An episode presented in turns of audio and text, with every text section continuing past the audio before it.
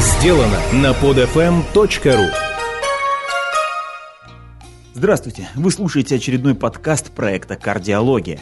С вами, как и прежде, Николай Свистун, и в этом выпуске мы поговорим о том, стоит ли запрещать повороты налево, чем опасен задний привод в зимний период, и присмотримся повнимательнее к Роберту Кубице, последнему гонщику эпохи Возрождения.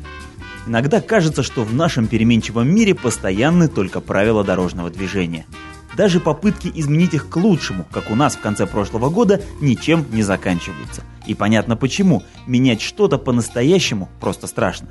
Страшно менять многолетнюю привычку. Сколько не выдумывай способов оптимизации дорожного движения, люди все равно будут ездить как привыкли. Невероятно, как это шведы ухитрились 3 сентября 1967 года за несколько часов перейти с левостороннего движения на правостороннее. А ведь смогли же. И с тех пор ездят, как и вся континентальная Европа. Но я даже представлять не хочу никакую подобную реформу у нас. Соединенные Штаты – страна не менее консервативная, чем Россия. Янки ленив не только топать подошвами, выжимая сцепление, но и менять свои привычки не любит не больше русского. И тем не менее, сейчас в Штатах обсуждается весьма серьезный проект по реорганизации дорожного движения. Присмотреться к этому проекту стоило бы и нам. Речь идет ни много ни мало о тотальном искоренении поворотов налево. Дискомфорт, с которым связано выполнение этого маневра, знаком каждому водителю. Тут тебе и ожидание, пока перестанут ехать встречные, и нервозность от того, что они, встречные, не останавливаются при смене сигнала светофора. И все это продолжается, пока поперек не устремятся потоки дождавшихся зеленого сигнала светофора. В общем, ужас. Да и то, какие тяжелые ДТП случаются при недовыполненных поворотах налево, видел хоть раз каждый водитель. В исследовании проблемы поворотов налево менеджеры американской курьерской службы UPS дошли до того, что перенастроили навигаторы своих автомобилей. Теперь фургончики с посылками ездят так, чтобы поворотов налево было как можно меньше. Повороты эти отнимают слишком много времени, да и топливо во время ожидания сжигается понапрасну.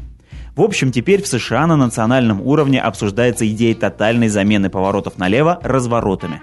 То есть предлагается ввести такую схему, при которой на перекрестках, если и поворачивают, то только направо, а затем в специально оборудованном полосами торможения и разгона месте выполняют разворот.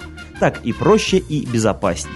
Исследователи из Университета штата Северная Каролина после анализа данных с 13 переоборудованных перекрестков пришли к выводу, что при ликвидации поворотов налево время в пути сокращается на 20%, а количество аварий вообще на 63%, то есть более чем в два раза. Конечно, взять на вооружение американскую идею сразу не получится, но очень хотелось бы, чтобы о ней хотя бы задумались. Словосочетание «задний привод» вызывает у сограждан две полярных ассоциации. Стоит заговорить о приводе на заднюю ось, как часть населения сразу представляет себе ископаемые модели АвтоВАЗа, а другая часть, чуть более продвинутая, дорогущие седаны класса премиум. И неспроста большинство владельцев BMW первой серии считают свои машины переднеприводными. Современный потребитель так привык к подаче крутящего момента на управляемые колеса, что просто представить себе не может другого варианта. Ну, кроме полного привода, разумеется. Поэтому мое решение пересесть с переднего привода на задний, купив после фокуса BMW 3 серии, вызвало у друзей и знакомых смесь недоумения с благоговением. «А ты не боишься?» – спрашивали меня знакомые, особенно девушки. Глаза у них при этом делались такими большими и круглыми, словно я собрался охотиться с рогаткой на Минотавра. На самом деле зимы я и вправду опасался, даже как-то заранее начал отучать себя от излишнего педалирования, и зима вправду преподнесла сюрпризы.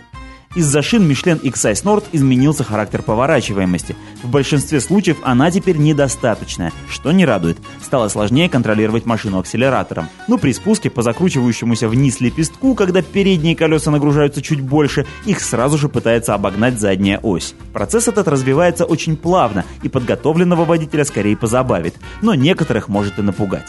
Впрочем, стандартное для современных автомобилей правило «стало страшно, дави на тормоз» в случае с задним приводом работает еще вернее.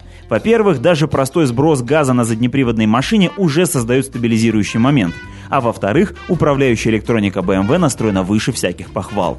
Хочется сказать огромное спасибо инженерам, учившим ездить мою трешку. Она дает, если надо, развернуться на пятачке и даже немного пошалить. Во всяком случае, успеваешь понять, что несколько переоценил свои силы прежде, чем машина начнет вовсю бороться за спасение твоей жизни. И еще, благодаря такой вот свободной настройке, система стабилизации не оставит тебя без тяги в ключевой момент. То есть даст проявить навыки и справиться с заносом самостоятельно, без унизительной потери темпа. Вообще, иногда только по миганию сигналов комбинации приборов понимаешь, какие героические усилия предпринимает автомобиль, чтобы просто обеспечить тебе прямолинейное движение. Убедиться в этом можно и отключив ошейник, но делать это стоит на изолированной площадке, чтобы без сюрпризов. В общем, вывод получается не то чтобы неожиданный, но важный. Бояться нужно не заднего привода, а отживших свое инженерных решений. Жаль, что вазовская классика уйдет с рынка еще не скоро. В то время как я записываю этот подкаст, пилот команды Lotus Renault Grand Prix и напарник Виталия Петрова Роберт Кубица находятся в промежуточном состоянии между пропуском одного сезона и окончательным прощанием с карьерой гонщика. Утром 6 сентября на первом спецучастке итальянского ралли Ронда Ди Андора Шкода Фабия S2000, которую пилотировал поляк, как на шампур насадилась на стальной элемент дорожного ограждения. Металлический швеллер проник в салон и нанес серьезнейшие травмы пилоту. Особенно пострадали правая рука и нога кубицы. Штурман не получил ни царапины. Хорошая новость тут в том, что буквально считанные сантиметры отделяли поляка от летального исхода.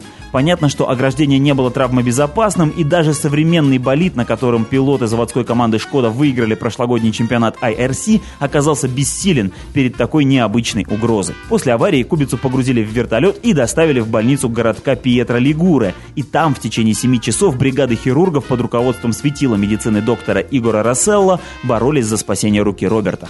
Глава медбригады оценил операцию как успешную, но от чрезмерного оптимизма воздержался, сказав, что для восстановления функций кисти может потребоваться даже год.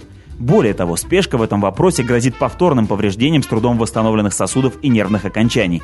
Опыт у доктора Расселла богатый, он неоднократно собирал из кусочков мотоциклистов. Впрочем, сколько бы ни потребовалось времени для восстановления Роберта Кубицы, можно быть уверенным в нескольких вещах. Во-первых, он выкарабкается. В 2003 году 19-летний Кубица выиграл гонку Европейской Формулы-3, выступая с пластиковым фиксатором на руке и 18 титановыми болтами в ней, так что парень он крепкий. Во-вторых, перспективы команды, переименованной в Lotus Renault Prix, можно расценивать как плачевные. Кто бы ни заменил Роберта на весь сезон или только на его часть, этот парень просто не сможет ехать так же быстро. Точнее, команда не сможет нанять столь же быстрого пилота. Даже если сдуть раллийную пыль с Кими Райкинена, Финн едва ли сможет быстро адаптироваться к современной Формуле-1. Можно только пожалеть Эрика Буе и его коллектив и поругать их же за то, что предпочли рента-драйвера Петрова какому-нибудь талантливому новичку. Роберт был быстрее всех на первых предсезонных тестах, но теперь, конечно, французам уже не до амбициозных планов. В-третьих, теперь команды строго-настрого запретят своим пилотам даже переходить дорогу. С гонщиков Формулы-1 начнут в прямом смысле слова сдувать пылинки. Еще никто не забыл два перелома плеча Марка Уэбера, а ведь австралиец не гонялся в ралли, а просто поехал покататься по пересеченной местности на велосипедике. Тоже опасное занятие, но скорости там все же не раллийные. Вообще 21 век это вам не какие-нибудь 70-е годы прошлого столетия. Тогда пилоты Формулы-1 гонялись на всем, что заводится. Это была, если хотите, такая эпоха возрождения, когда настоящие рыцари скорости были просто обязаны проявлять свою универсальность. Из наших современников таким оставался только Кубица, с благословения команды, давно и неплохо выступавший в разнообразных ралли – еще можно вспомнить Кими, который в бытность свой пилотом Формулы-1 выступал в гонках снегоходов под псевдонимом Джеймс Хант. Но он уже часть формульного прошлого. Что ж, на смену эпохи Возрождения придет пора стерильных мальчиков. Такова, видимо, неизбежная историческая логика. Остается только пожелать кубице скорейшего выздоровления и возвращения в Формулу-1. Без него эти гонки многое потеряют.